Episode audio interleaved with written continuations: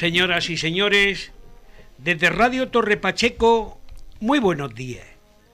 Comienza Recuerda con nosotros. Os habla Alejandro Aparicio. Esperemos que pasen una hora entretenida, aprendiendo, reflexionando y recordando vivencias, fiestas, vecinos, comercios, costumbres o tradiciones. Hoy se conmemora el Día Mundial del Beso. Felicitamos a los enamorados. Esa tradición que nunca se pierda. Os seguiremos acompañando los jueves cada 15 días, de 12 a 13 horas. Una pausa musical y continuamos.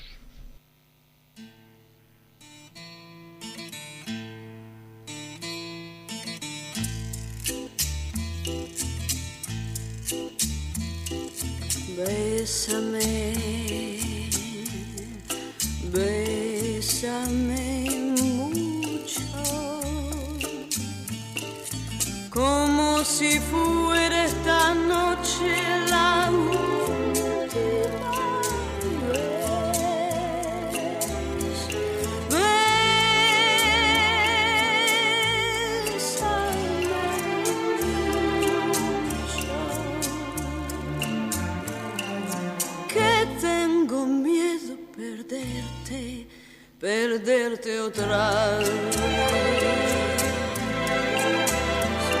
Quiero tenerte muy cerca, mirarme en tus ojos, verte junto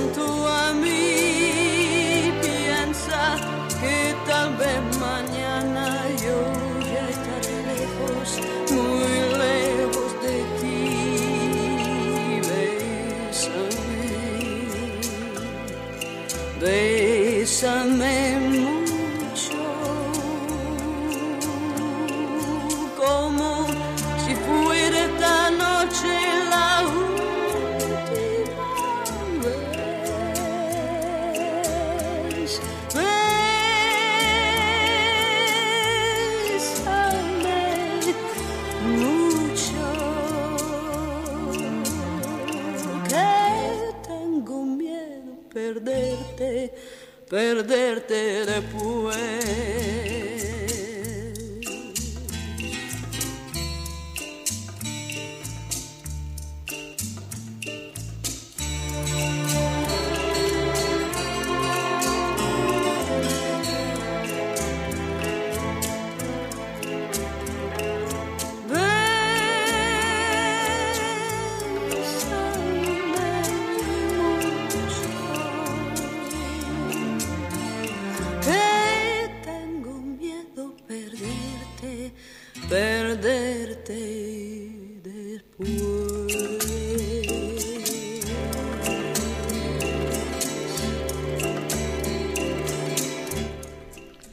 Seguimos en Recuerda con nosotros, 87.7 de la FM. Y ahora le doy paso a nuestra compañera Cari. Hoy nos va a hablar sobre la Semana Santa y los vehículos antiguos. Cari, te escuchamos. Buenos días a todos los que estáis escuchando este programa a través de Radio Torre Pacheco. bueno, pues como ha dicho Alejandro, hoy mi tema es sobre la Semana Santa y un poco tocarle al, al SEA 600, el rey de la carretera que fue en sus tiempos. Como han pasado ya las vacaciones de Semana Santa y todos los días nos recordaban la cantidad de vehículos que salían a la carretera. Son unos días que cada familia los emplea en lo que más le gusta. Pero quiero recordar aquellos años que no teníamos tanto medio de transporte. Las personas no conocíamos nada más que el entorno que teníamos más cercano. Nosotros conocíamos la playa, porque la teníamos cerca, pero no conocíamos la capital. Ah, Solamente alguna vez que se hacía un viaje en tren. Los de la capital, pues tampoco conocían la playa. Como las comunicaciones eran pocas, sabíamos lo que nos contaban por las emisoras de radio o del periódico, y siempre no estaban a nuestro alcance. Nos hablaban de las procesiones, pero no las podíamos ver. y a través de la radio las narraban en directo, pero era tu imaginación la que se daba forma al relato. Los que tenían el tren cerca podían viajar, pero a la hora del regreso muchas veces tenían que venirse sin terminar de verles, porque el tren no esperaba. Los hombres más jóvenes, algunos tenían un ciclomotor, y se subían dos, y a veces hasta tres, y se lanzaban a la aventura de llegar a Cartagena. Pero eso podía ser un día, porque las situaciones no daban para muchos viajes. Estaba también el taxi, para el servicio más necesario, porque no todos podían pagarlo. Solo se utilizaba para las bodas, los entierros y desplazamientos de enfermos o personas más pudientes. Eran coches muy amplios y de gran capacidad. No había límite de plazas.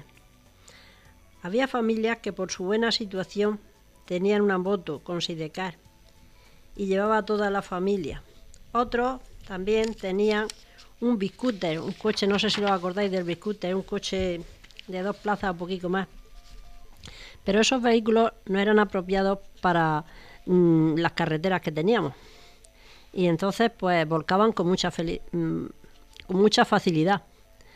Pero como la velocidad era poca, los daños personales eran mínimos.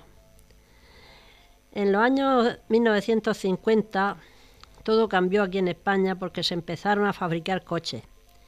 Y entre ellos uno de los más recordados es el SEA 600, porque fue toda una revolución. Su precio era de 65.000 pesetas, hoy en la actualidad 390 euros. El SEA 600 se fabricó entre el año 1957 y 1973. El 27 de mayo de 1957 se empezó a producir y hacer historia. El SEAT 600 es más popular, ya que, que con su incorporación a las carreteras marcó el desarrollo de la España de los que podían comprarse uno. Y los que podían comprarse un coche tenían que esperar dos años para recibirlo. Bueno, pues luego cuando llegaba el coche ya toda la familia se podía desplazar. Lo más significativo era que hoy nos parece pequeño, pero en aquellos momentos mm, se podía cargar todo. ¿Cuántos recuerdos tienen algunas familias de ver por primera vez la playa gracias al 600? Hoy, mm, cuando vemos los coches tan grandes, pensamos que como el 600 pudo hacer tanta historia y se hace una broma. Eh, se hace una broma que es cierto, que las familias cuando salían para la playa llevaban de todo. La capacidad del maletero era muy reducida, pero dentro tampoco era grande. No había límites de plazas y se sentaban tres atrás y, y uno encima de cada uno, que ya eran seis. Ahí iban los niños encima de los abuelos, de los padres, todos. Y luego en la vaca la sombrilla, la nevera, a veces se llevaban el colchón, también llevaban la jaula del periquito o canario, que se la llevaban porque pasaban unos días y tenían que llevarse los pájaros. Y solo la conducían los hombres, y muchos sin carné. Estos primeros 600, también otra fue otra novedad, la puerta abría al contrario de las de hoy. Abría, se bajaban las personas hacia adelante. Y cuando se abría la puerta, había hombres y personas que estaban esperando a ver si le podían ver las piernas a las mujeres. Fue para los bolsillos más débiles la compra del 600 todo un lujo y la posibilidad de hacer desplazamientos largos.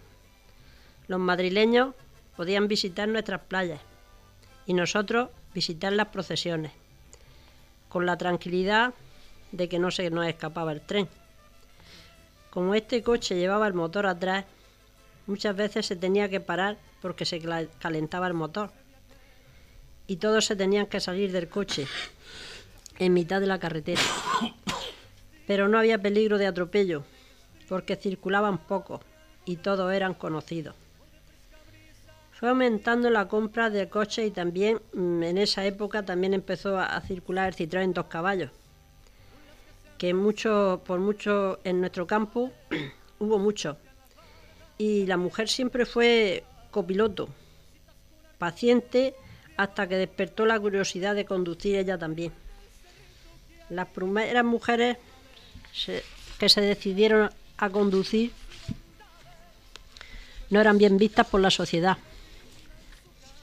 Pasaron años conduciendo sin carné.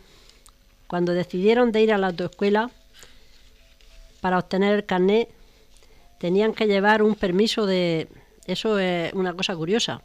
Las mujeres en aquella época tenían que llevar un permiso del marido o del padre para poder hacerse el carné. Las primeras fueron mujeres casadas que el marido tenía coche. Fue el cambio del campo, porque ya las familias podían salir de su entorno rural y descubrir otra forma de vida, visitando las playas y también viajes a las procesiones. Hoy la generación de jóvenes les cuesta creer que se podía vivir con una bicicleta y un carro y salir muy poco de casa. Se hacían pocos viajes y teníamos menos días de fiesta. Cuando llegaba una festividad, la aprovechábamos, la aprovechábamos desde la mañana hasta la noche y después todo a casa. En la actualidad, las procesiones terminan tarde, pero la gente prolonga la fiesta hasta el amanecer. Un año más terminamos la Semana Santa. Cada uno la ha vivido a su manera, pero son muchos los que participan en los desfiles, como portapasos y nazarenos. Y gracias a ellos se disfruta de las procesiones. Son los que hacen que nuestras procesiones salgan a la calle. Y antes de despedirme quiero felicitar a esa gente que, organiza y, participa en las procesiones, que tiene un valor especial. Y ya me despido de todos deseando que como las fiestas se han prolongado, que pasen unos días estupendos de las fiestas de primavera. Un saludo y hasta el próximo programa.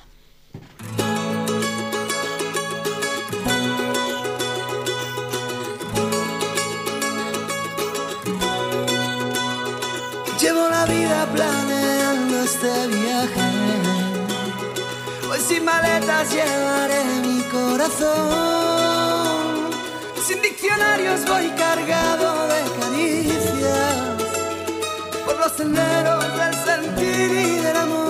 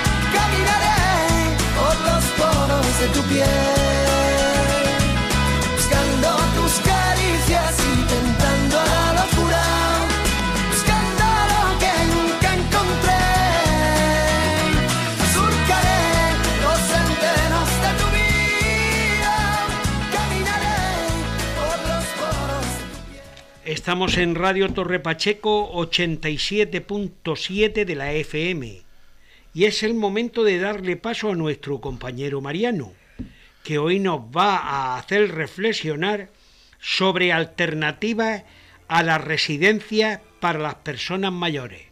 Adelante, Mariano. Muchas gracias, Alejandro. Y aquí saludo aquí para ti y para nuestra compañera Cari, aquí presente en estos momentos, y a nuestros radioyentes al otro lado de las ondas radiofónicas. Pues sí, vamos a hablar de, otro, de un tema referido al tema de la residencia y otros posibles y ya muy necesarios y que existen en otros países ciertos modos de habitar las personas mayores. Muchos mayores acaban viviendo en una residencia y a menudo no es por elección propia, aunque se están haciendo esfuerzos para mejorarla. Siguen teniendo muchas deficiencias, repito, muchas deficiencias y no parecen la mejor opción para un envejecimiento saludable y participativo. Hay alternativas como el famoso causing, Ahora te contaremos en qué consiste, os contaremos en qué consiste y qué puede esperar. Otra forma de vivir, pues vivir bien la vejez. En las últimas décadas han surgido diversas alternativas a las residencias de mayores tradicionales.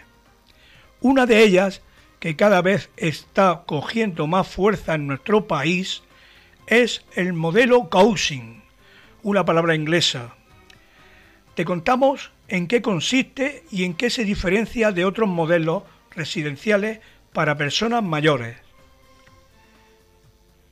¿Las residencias mayores, modelo en decadencia? Nos preguntamos. Las personas mayores en España tradicionalmente han contado con dos modelos de cuidado.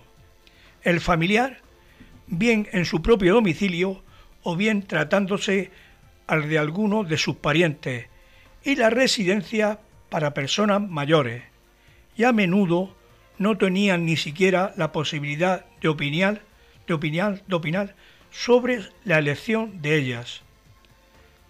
Los cambios sociales y demográficos en muchos casos dificultan el cuidado en el seno de la familia y en otros casos son directamente las enfermedades o el deterioro propio de la edad los factores que empujan a los mayores a un entrenamiento residencial.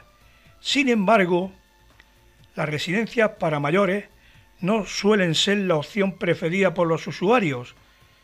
Hace unos años supimos, gracias a una encuesta de la OCU, sí, la organización de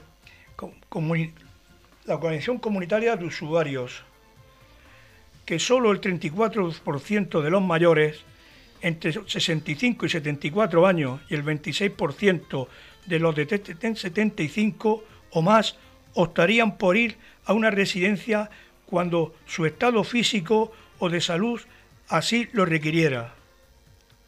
El coste es elevado. Las residencias de mayores suponen un importante coste que no todos pueden asumir. Según una reciente encuesta de la OCU, un 56% de los mayores no cree que podrá costear una plaza en una residencia. Pagar las insuficientes plazas públicas es un gran reto financiero. Y si bien es cierto que en los últimos tiempos el modelo residencial se ha humanizado, las residencias tradicionales han sido muy criticadas por la rigidez y frialdad de sus instalaciones, más parecida a veces a la de los grandes hospitales y por las limitadas actividades, se trata de un modelo más bien pasivo, en el que el mayor es un mero receptor de cuidados.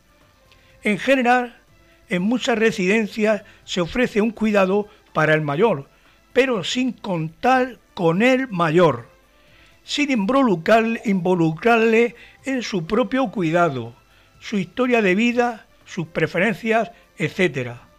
Aunque siguen siendo la opción de referencia para muchas personas, por elección u obligación. Frente a ellas han ido surgiendo nuevos modelos y enfoques que minimizan sus carencias y potencian una atención centrada en las personas mayores, los verdaderos protagonistas del cuidado. Sí, teníamos que decir algo, ya saben ustedes que cuando durante el tiempo del COVID, del virus, pues lo que pasó en las residencias mayores, no voy a entrar en datos, pero fueron grandes las personas que en las residencias, pues por mala suerte o lo que sea, fallecieron. Muy bien, otro objetivo, el envejecimiento saludable. Autonomía, participación, inclusión, son algunos de los principios de la atención integral centrada en la persona que han catalizado estos cambios estructurales y sociales. Son los mismos que sustentan en buena medida la ley de dependencia. El mayor no debe ser sujeto pasivo de cuidado, sin propósitos o ni preferencias.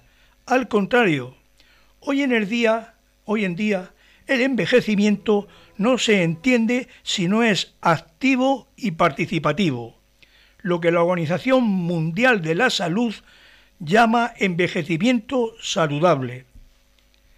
Alternativas al modelo residencial tradicional. Desde estos principios y valores sociales surgen las alternativas de vivienda y cuidados frente a las residencias tradicionales. La primera es el cuidado domiciliario, pues son mayoría las personas que prefieren vivir en su domicilio siempre que puedan. Las viviendas tuteladas han cobrado fuerza. Algunas comunidades autónomas cuentan ya con este servicio y hay opciones privadas de apartamentos en lo que los residentes reciben supervisión o apoyo en las tareas y actividades diarias mientras mantienen su independencia y decisiones sobre su día a día.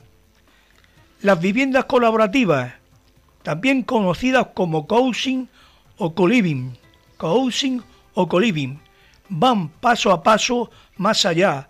Se trata de hacer comunidad. ¿Y qué es el modelo coaching? El coaching es un modelo habitacional comunitario para personas mayores que cuenta con una larga trayectoria en el, norte de Europa, originaria de países como Dinamarca u Holanda. Normalmente en todos los países escandinavos, se da esta cuestión.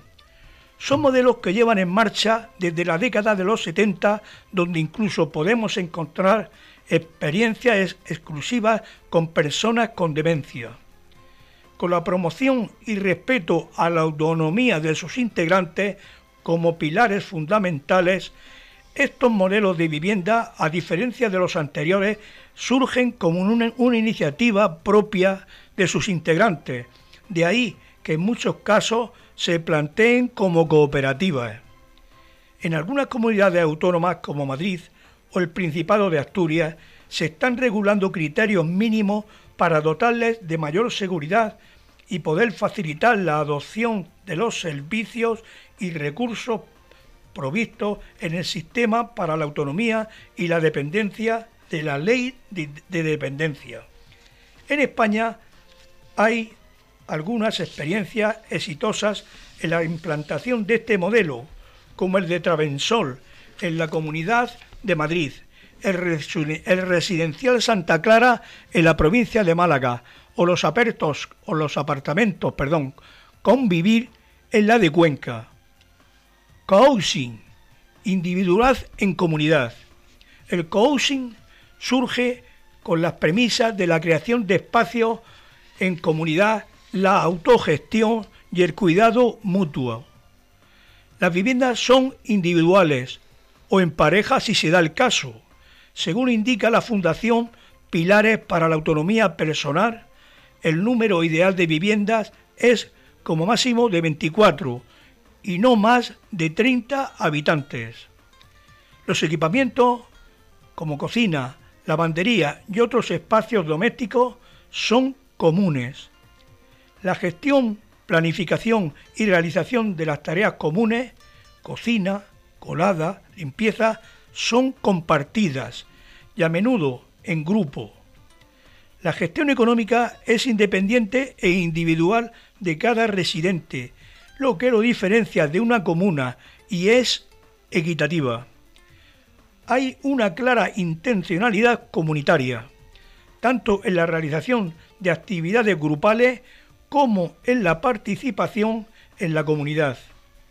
En cualquier caso, es importante informarse bien de todo lo relativo a este modelo de atención y cuidado a las personas mayores antes de tomar cualquier decisión. Ten, tengamos en cuenta que no, que, que puede no ser adecuado para todas las personas y respetar los rasgos personales de cada uno, pues es lo primero. Muchas gracias por su atención. Muy buenos días.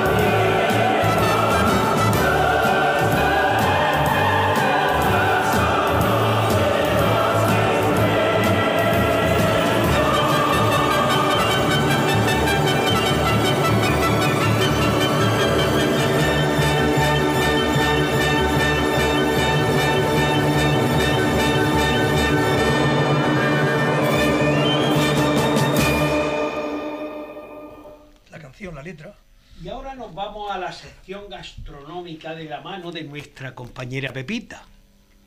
Hoy nos sorprenderá, como siempre, con sus ricas recetas.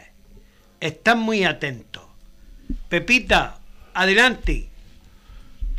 Buenos días, Alejandro. Sí, como siempre Alejandro me dice, traigo unas recetas muy ricas. Patatas rellenas. Y tengo también un postre. Un postre, pan de leche. Y un consejo muy interesante. Voy con la receta de las patatas. Ingredientes. Cuatro patatas grandes, cuatro huevos, una cucharada de mantequilla, sal, pimienta negra y albahaca. La forma de prepararla. Se lavan las patatas y se secan muy bien. Se ponen sin pelar. Se pinchan por varios sitios con la punta de un cuchillo. Se colocan en la bandeja para seguir seguidamente meterla al horno durante 45 minutos utilizando un programa turbo a 225. Se sacan y salen, se cortan la parte superior formando una cabida con un, con un como que quepa una cuchara. Y con una cuchara se pone una nuez de mantequilla en cada patata y se salpimienta. Se, se aromatiza con un poco de albahaca se casca un huevo dentro de cada patata y se mete de nuevo al horno durante 10 minutos en el programa, en el mismo programa anterior. A ver si os gusta. Y un postre. Tengo un postre de pan de leche. Ingredientes. Medio kilo de harina, 100 gramos de mantequilla que esté tibia, un cuarto litro de leche, dos huevos batidos, 20 gramos de levadura y 10 gramos de sal. El procedimiento para hacerlo. Se calienta previamente el horno durante 20 minutos en un programa de turbo a 225. Encima de una superficie plana se vierte la harina formando una especie de montículo se espolvorea con la levadura y la sal.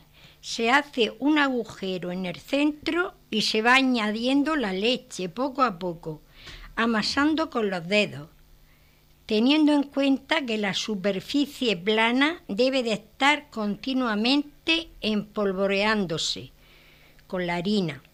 Una vez bien amasado, se pasa a un recipiente y se deja reposar durante dos horas para que formente. A continuación se hace unos 20 bollitos. Se pintan con huevo.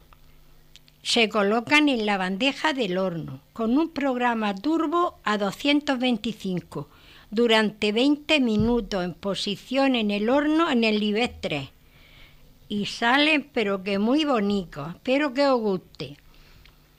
Y ahora el consejo. El consejo de verdad que me gustaría que todas las chicas, las señoras jóvenes lo pudieran escuchar, pero eso va a ser imposible. El tabaquismo.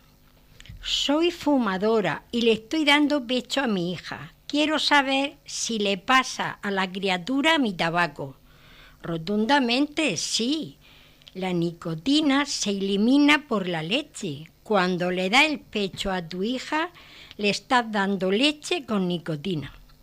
La buena calidad de la leche, mm, de la leche materna, depende estrechamente de la alimentación que hace la madre y las sustancias que se eliminan a través de ella. Debe saberlo todas las mujeres jóvenes del mundo. No se debe fumar cuando se está amamantando a una criatura. Y dar el pecho solo tiene ventajas. Es una fuente de beneficio, tanto para la madre como para el hijo, porque no convertí ¿Por qué no convertir además esta saludable práctica en una excelente razón para dejar de fumar, por supuesto? Para muchas madres ha sido el mejor estímulo. Dejando de fumar, le ha ayudado porque han pensado en su hijo. Espero que os guste.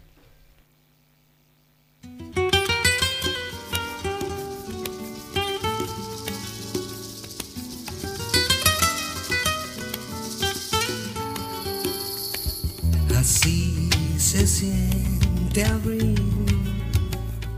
así se siente abril. Deja que suene el alma, que cante el corazón, sueños de hadas, promesas al amor. Que llevas dentro, que es parte de este sol, que tiene el cuerpo, así se siente abril.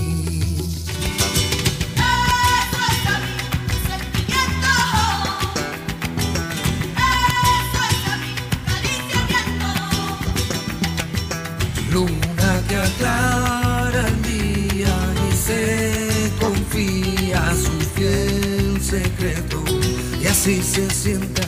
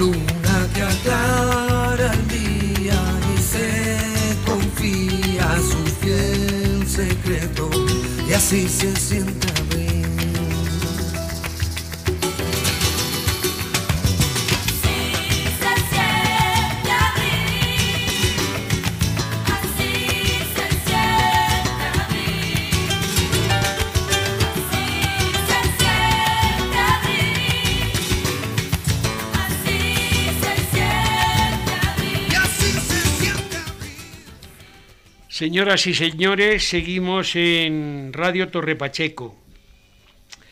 En el programa Recuerda con nosotros. Un programa que te acompaña los jueves cada 15 días, de 12 a 13 horas. Y ahora damos paso a la entrevista. Adelante, Pepín. Gracias Alejandro, buenos días. Pues hoy tenemos con nosotros al presidente de la Asociación Músico Folclórica Virgen de los Dolores de Dolores de Torrepacheco, a don José García López. Buenos días, Buenos días, muy buenos días. ¿qué tal? ¿Bien? Bueno, pues bien, aquí estamos. Bueno, pues al principio, como no nos conocemos, conocemos personalmente ni Ujú. los radio oyentes, pues ¿quién es José García López? ¿Qué podría decirnos? Bueno, pues José García López, un, un hombre que vino de Albacete, que estoy aquí en Murcia, en Dolores ya 50 años, soy presidente de la rondalla y bueno, pues colaboro en todo lo que puedo y nada más, pues le podría decir muchas cosas, pero más o menos eso es lo que soy. Muy bien. Eh, ¿Desde cuándo eres presidente de la Asociación Musical Folclórica Virgen de los Dolores? Pues realmente desde un año después de empezar, empezó en el 96 y al año siguiente entré yo y aquí estoy. Ajá. ¿Cuán- ¿Cuántas personas componéis esta asociación? Bueno, pues las personas mm, se componen, depende, ha habido fechas que hemos sido más, pero normalmente una media de entre 25 y 30 personas. ¿Y hay una respuesta de jóvenes en, dentro del grupo? ¿Cómo lleváis Eh, sí, la hay bastante. Ahora mismo tenemos jóvenes de entre de 15 años, incluso algunas de 10, de 8 Sí. y de 18 y algunos muy mayores también. Hay de todo, sí. Pero eso es eh, interesante, ¿no? Que, que la gente joven pues se vaya agregando al grupo para ir rejuveneciendo porque algunos pues eh, pues pueden mm, causar baja, ¿no? Por la edad o por lo que sea. Que es interesante y además ha, ha habido fechas, ha habido fechas mm, antes de la pandemia hubo una fecha que llegamos a tener entre de, de- de 15 años para abajo hasta 9, llegamos a tener hasta 20 niños. Bueno, pues eso es eso es una es un signo de, de- de la gran importancia que tiene este grupo en, Dolores de Pacheco. Sí, sí, eso eso por supuesto. Lo- tenemos bastante bastante gente, ya digo, en una fecha un poco más, en otra fecha un poco menos, pero mucha, siempre, siempre. Ajá. Eh, este fin de semana tengo entendido que hay festival folclórico de, de muestra trovera en Dolores de Torre Pacheco. ¿Nos puedes Sí. contar quién participa este año en el festival y cómo lo habéis organizado? No sé. Sí, claro, por supuesto que se lo digo. Pues mire, el sábado 15 de abril a las 22 horas, en el Salón de Actos del Centro Cívico de Dolores de Pacheco, pues hay una gran velada trovera con los troveros Pedro López Cardoso I, Pedro López Gregorio Cardoso II, ambos son los pregoneros de, la fiesta de primavera de Murcia, y estos dos grandes troveros estarán aquí junto con otros cuatro no menos grandes que son Juan Santos el Baranda de Cartagena, José Antonio el Andaluz de Lorca, Francisco Javier Nicolás Frutuoso el floristero de Patiño, Alejandro Martínez el niño de Archena y a la guitarra Antonio Micol. Esto es el sábado Va- eso decía, 15, va- vamos a remarcar la fecha. El La fecha, la fecha es eh, sábado 15 de abril a las 22 horas en el Salón de Actos de, de Dolores de Pacheco. Bueno. Esta es la velada trovera. A ver si podemos asistir, porque yo soy un gran aficionado al trovo. Ah, bueno, pues nosotros lo, le alegramos muchísimo de que aquí venga gente. Lo que queremos es mucha gente. Claro que sí. Sí. Eh, ¿Cómo lleváis la pre- los preparativos? Bueno, pues los preparativos para el encuentro, el encuentro esto hemos dicho que es el, el Sí, sábado 15. sábado 15 y el y luego la, el encuentro es el, el 16 domingo. El 16 domingo es el, El- encuentro del- El, de, el encuentro de cuadrillas. de cuadrillas. de cuadrillas. ¿Eso es a qué, a qué hora empieza? Bueno, pues la hora es Por la el domingo, el domingo 16 de abril a partir Sí. de las 9 de la mañana, Ajá. el encuentro de cuadrillas con la participación de cuadrilla del Estefanío, ajá. de las Torres de Cotillas, Sí. cuadrilla de Purias, de Lorca, Ajá. cuadrilla de Marín de Marina Cope, de Águilas, y la rondalla Virgen de los Dolores de Dolores de Pacheco. Eso Sí. es a las 9, recepción en la plaza de la iglesia, allí Sí. tendremos un chocolate con magdalenas Ajá.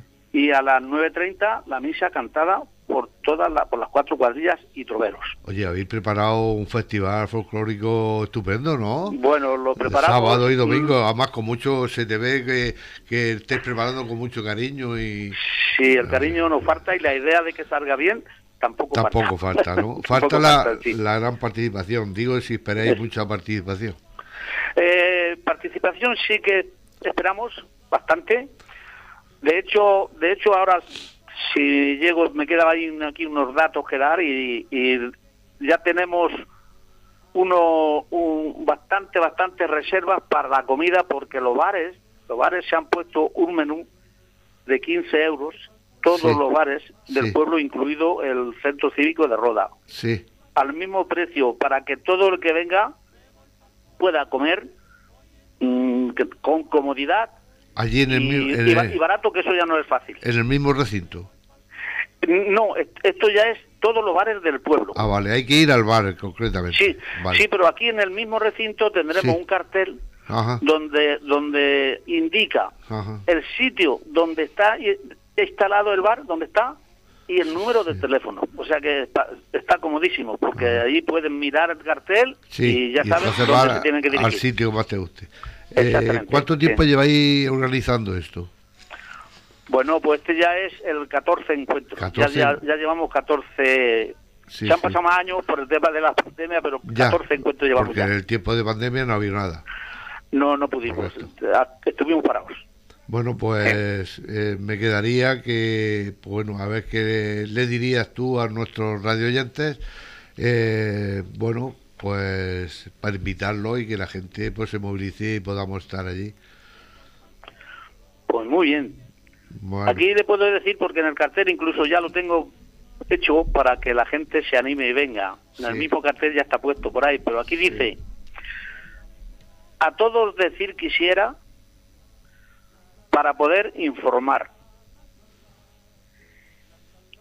que Dolores os espera para juntos disfrutar de esta velada trovera. muy bien, bueno, estupendo. Venga, Es, una, es una forma de invitar a la gente. claro que sí, muy bonita además, muy bonita, Bueno. muy inspirada. Pues si quieres decir algo, los micrófonos están a tu disposición y si no, pues bueno, pues darte las gracias y animaros a, a continuar en este sentido, ¿no? Es decir, el folclore y lo que tenéis preparado, tanto los trovos como nuestro, es un, un acto muy denso y muy bien, pues que sigáis con el ánimo que estáis. Muchas Bueno, pues gracias. también también pudiera pudiera decir porque es el primer año que lo hacemos. También tenemos durante toda la mañana tenemos un mercadillo artesanal. mercadi- Vendrá también porque la, lo han sí. pedido sitios, se lo hemos dado y aquí tendremos también donde la gente pueda, pues también hacen fiesta, porque por lo menos el ambiente que que hacen sí, también que es fiesta. sí, el mercadillo estará por... por Pues sí, está, está pegadito a- al, al- al Paseo de los Troveros, donde, Ah, donde sí. se realiza todo el encuentro. Sí, sí. Sí. Bueno, pues nada, pues felicitarte y darte las gracias también por haber participado aquí. Nada, gracias a ustedes. Venga, Muchas gracias. gracias, gracias, hasta luego. Vale, hasta luego. No, que Hago el carbón, me voy para el pueblo, hoy es mi día, voy a alegrar todo el alma mía.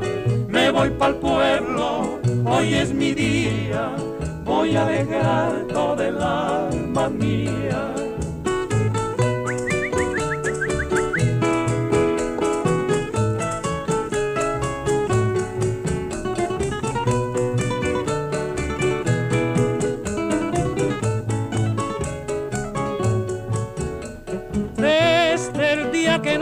Nos casamos hasta la fecha trabajando estoy. Quiero que sepas que no estoy dispuesto a enterrarme en vida en un rincón. Es lindo el campo, muy bien, ya lo sé. Pero para el pueblo voy echando un pie. Si tú no vienes, mejor es así pues yo no sé lo que será de mí. Voy para el pueblo, hoy es mi día, voy a alegrar todo el alma mía. Me voy para el pueblo, hoy es mi día, voy a alegrar todo el alma mía. La la la la la la la la la la la la la la la la La la la la la la la